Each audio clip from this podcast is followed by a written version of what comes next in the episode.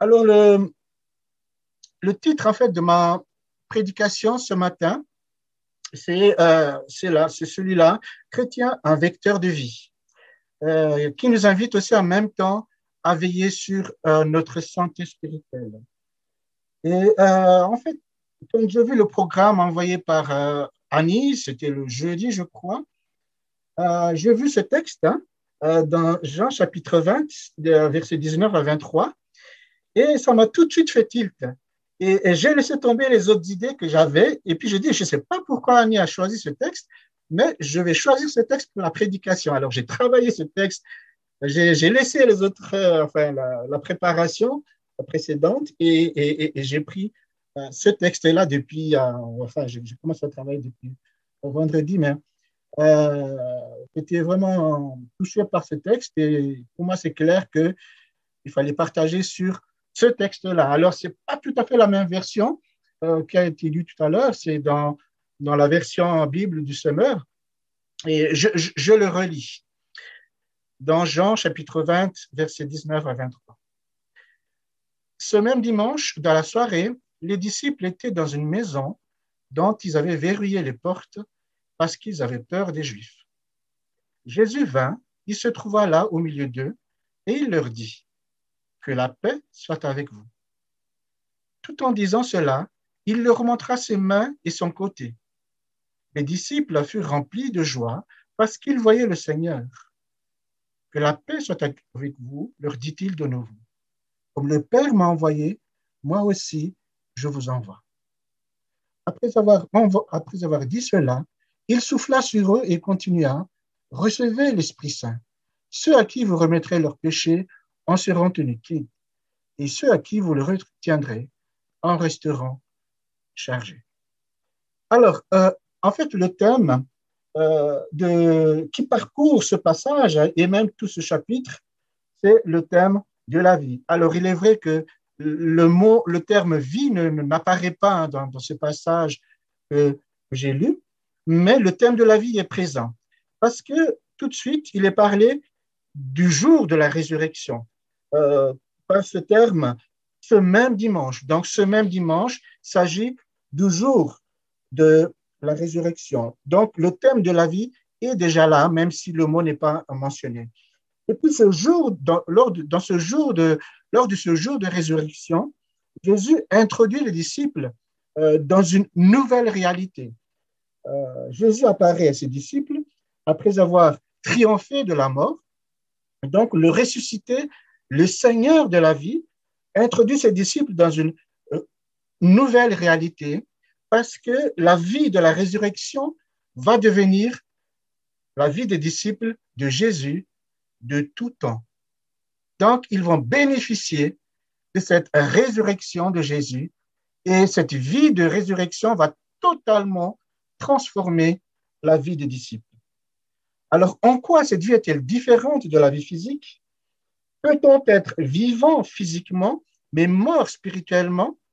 Quelle est la réalité spirituelle de l'homme séparé de Dieu? Cette vie est-elle seulement valable après la mort? Alors, je vais donner quelques réponses à ces questions tout au long de ma prédication.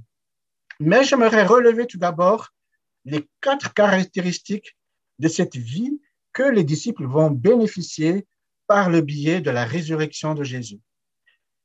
Et au travers de ces caractéristiques, je vais relever euh, les indications sur la manière de veiller sur notre santé spirituelle en parallèle avec notre santé physique qui nous invite à veiller sur, notre, sur la nourriture, sur le repos, sur le lien social pour une bonne santé euh, physique aussi. Hein, donc, il y a un lien avec euh, la santé physique. Et puis aussi euh, l'exercice. Alors, par rapport aux caractéristiques de la vie en Jésus-Christ, on voit cette vie de communion avec Dieu, cette vie dans la paix de Dieu, cette vie à transmettre aux autres, et puis cette vie par le Saint-Esprit. Et euh, cela nous rend attentifs hein, sur le plan spirituel, sur le fait de se nourrir, de se reposer, de tisser des liens sociaux et de faire des exercices physiques. Alors, la première caractéristique de cette vie est celle de la communion avec Dieu. Alors, cette vie, en fait, qu'on reçoit de la part de Jésus-Christ est une vie de relation, d'intimité avec Dieu. Et l'évangile de Jean, chapitre 3, verset 36, le dit, qui place sa confiance dans le Fils, donc le Fils qui est venu dans ce monde, mort et ressuscité, possède la vie éternelle. Mais qui ne met pas sa confiance dans le Fils ne connaît pas la vie, il reste sous le coup de la colère de Dieu. Donc, celui qui connaît le Fils, celui qui met sa confiance dans le Fils, a, possède la vie éternelle. Et cette vie éternelle ne se trouve pas euh, ailleurs qu'en Christ. Elle se trouve vraiment dans cette intimité avec Dieu grâce à Jésus-Christ qui est venu jusqu'à nous, mort pour nous, afin que nous soyons réconciliés avec Dieu. Et la vie nous est donnée, cette vie nous est donnée en Christ. Et nous accédons à cette vie quand nous sommes unis à Christ. Nous sommes euh, rattachés à Christ. Et si nous plaçons notre confiance en lui, la destinée de Christ devient notre destinée et la vie de résurrection de, Jésus va aussi être notre vie et rien ne va nous séparer de Dieu par cette vie que nous avons reçue. Et nous accédons à cette vie quand nous sommes unis à Christ et cette vie comprend tout ce qui touche à cette relation, donc tout ce qui concerne la sainteté, la prière, le culte, la possibilité de venir auprès de Dieu.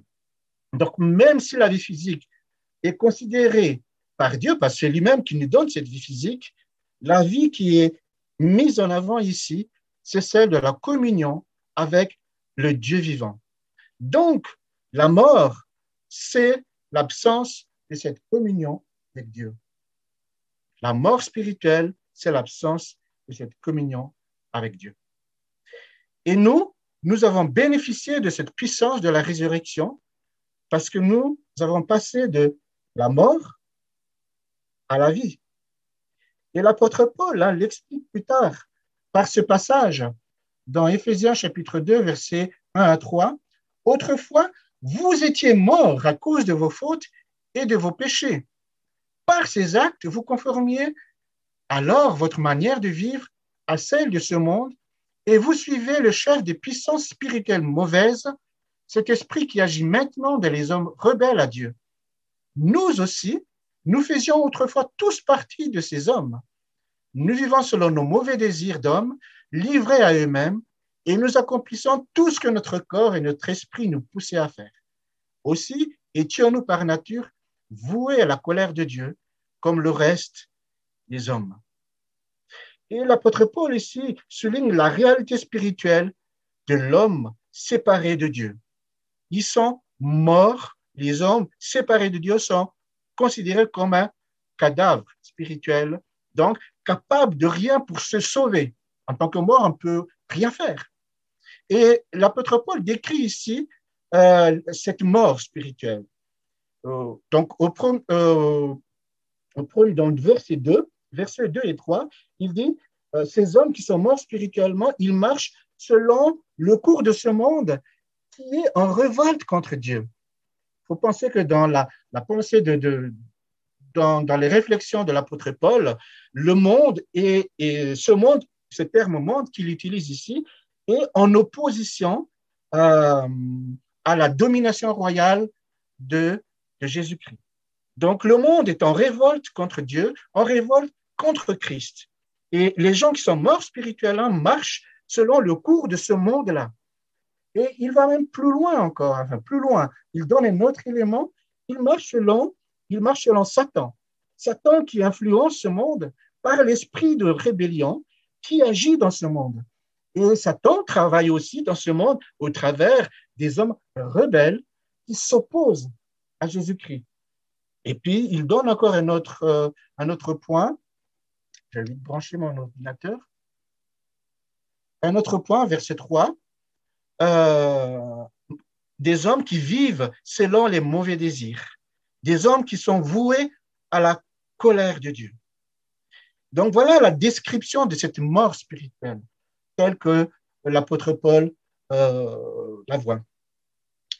Donc ces hommes qui sont morts spirituellement euh, sont des hommes qui, qui mangent, qui boivent et qui vivent avec des personnes qu'ils aiment, qui font des études, qui travaillent, mais ils le font en dehors de Jésus-Christ.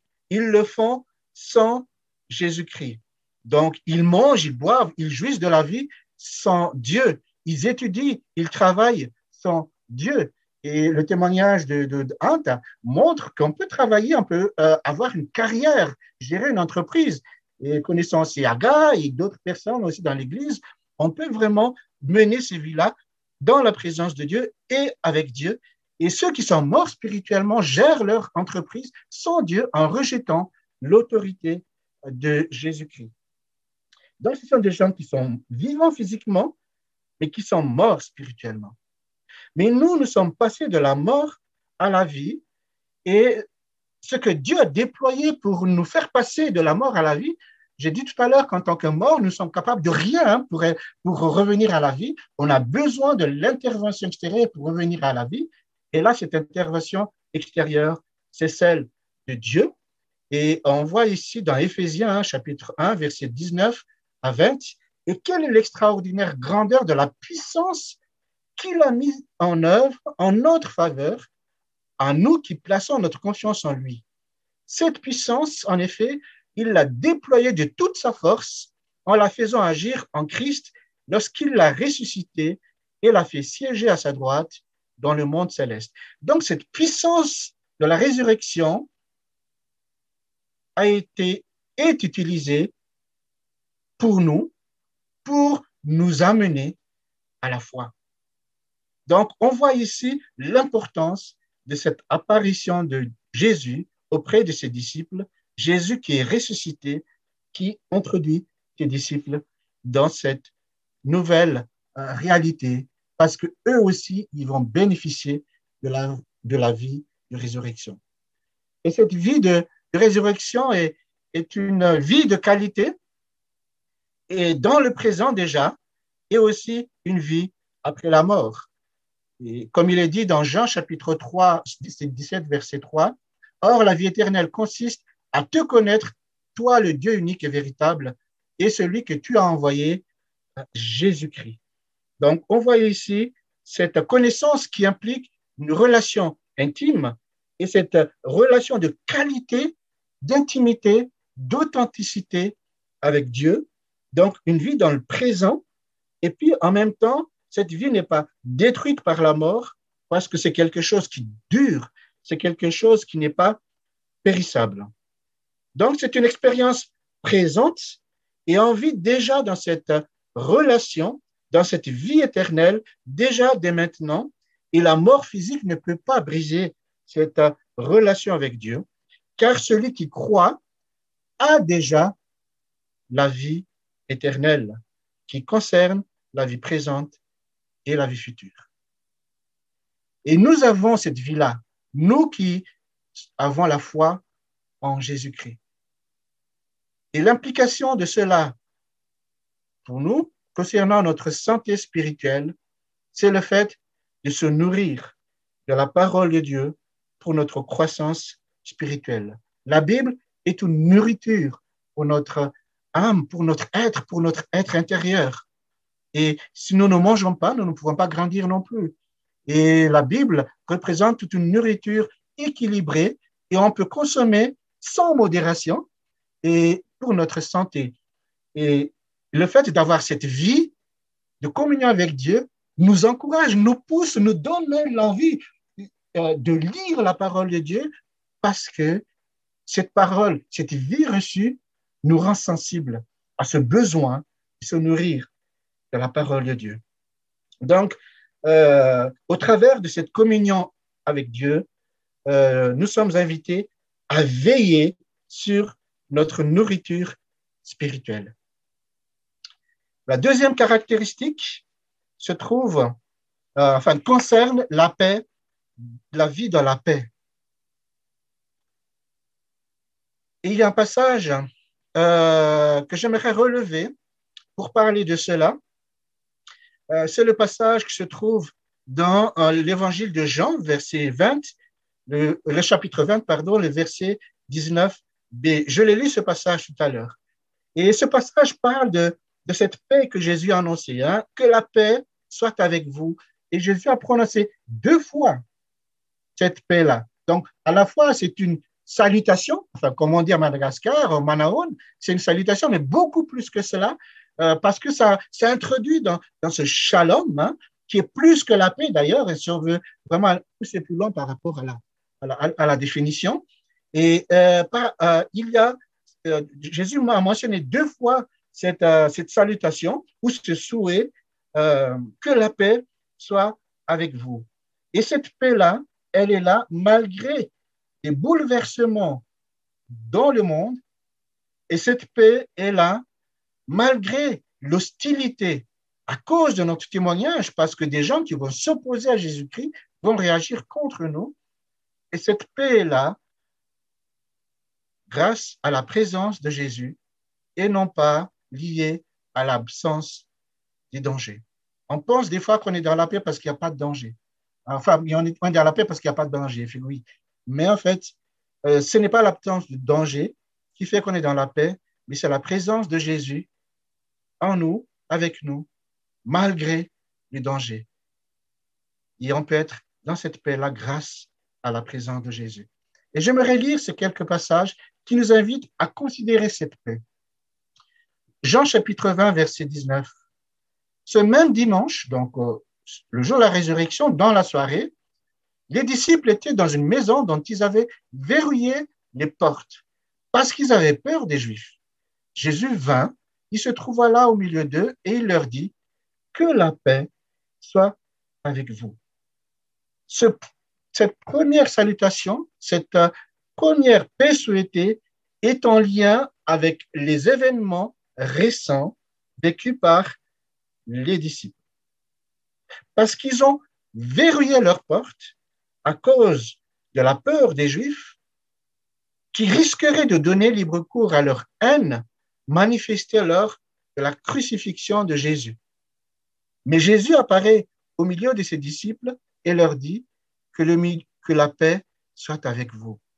Si en dehors, il y a l'agitation, il y a la haine, il y a les troubles, parce que euh, la crucifixion de Jésus et cette nouvelle de la résurrection de Jésus a provoqué toute une, sorte de trouble hein, dans, dans, dans la société, dans le pays.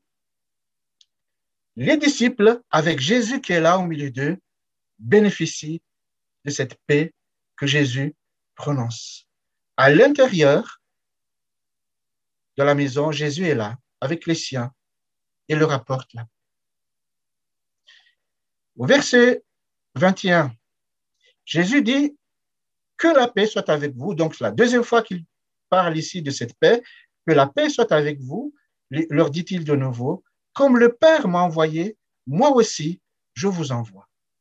On voit dans le livre des Actes et, même dans l'histoire hein, euh, que les disciples sont, euh, c'est une image que je présente ici, sont sortis de cette maison verrouillée. Si avant ils avaient peur des Juifs qui avaient de la haine contre Jésus et contre eux-mêmes, hein, euh, qui sont disciples de Jésus-Christ, plus tard, ils sont plus restés dans cette maison par peur des Juifs au point de, de verrouiller leurs portes, comme ici, ils ont pu accomplir leur mission malgré l'opposition des Juifs.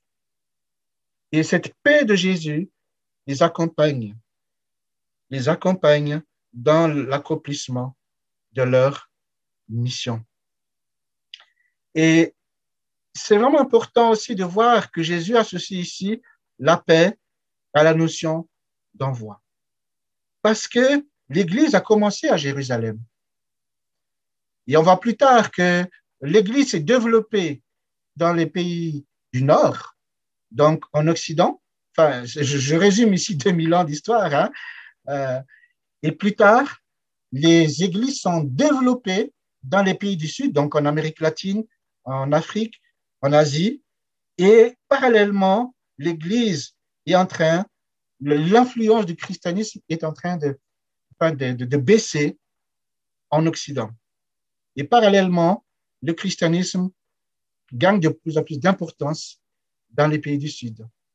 Mais on voit que Dieu travaille dans le monde euh, parce que cette église qui a commencé à Jérusalem devient maintenant une église mondiale. Et Dieu a, initié tout un mouvement. Et ici, Jésus a envoyé ses disciples à Jérusalem, à Samarie, euh, en Judée, en Samarie jusqu'aux extrémités de la terre pour que le royaume de Dieu soit étendu partout. Et dans ce mouvement-là, qui est initié par Dieu, même on voit dans l'Ancien Testament, hein, ce mouvement initié par Dieu, il est garanti par Dieu parce qu'un jour, euh, nous serons tous rassemblés auprès de Dieu, auprès de Jésus, pour adorer Jésus-Christ, euh, même si nous venons de différentes euh, nations, de différentes tribus. Ils seront tous rassemblés auprès de Jésus pour l'adorer. Et il y a un enjeu spirituel ici parce que Satan s'oppose à ce que Jésus soit adoré dans toutes les nations, dans les différentes tribus, dans différentes nations. Mais Jésus agit, Jésus envoie ses disciples malgré cette opposition et la paix de Jésus va nous accompagner dans cette manière d'accomplir la mission. Parce que Satan est vaincu et Jésus mérite, Jésus est digne d'être adoré. Jésus a vaincu la mort, Jésus a vaincu Satan et nous sommes dans cette réalité spirituelle, dans cette réalité tout court d'ailleurs. Hein, et, Jésus, sur la base de, sa vie, de sa mort et de sa résurrection, nous envoie dans le monde afin que les gens de toutes les nations reconnaissent que Jésus est Seigneur. Et dans cette relation avec Dieu, on peut expérimenter une paix intérieure que nul ne peut donner malgré les agitations, malgré les troubles dans le monde, malgré les hostilités de la part des gens qui sont contre Jésus-Christ.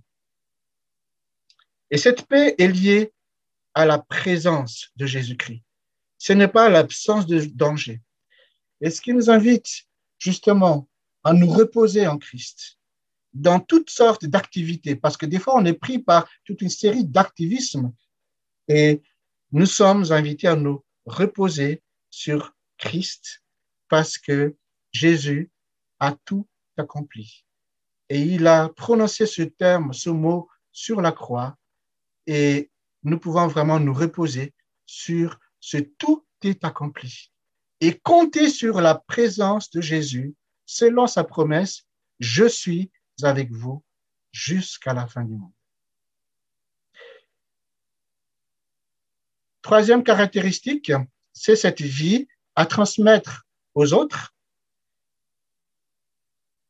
parce que nous sommes envoyés avec cet aspect de donner la vie et cela nous invite à entretenir une vie communautaire au sein de l'Église qui reflète, qui reflète cette vie qui vient de Jésus-Christ.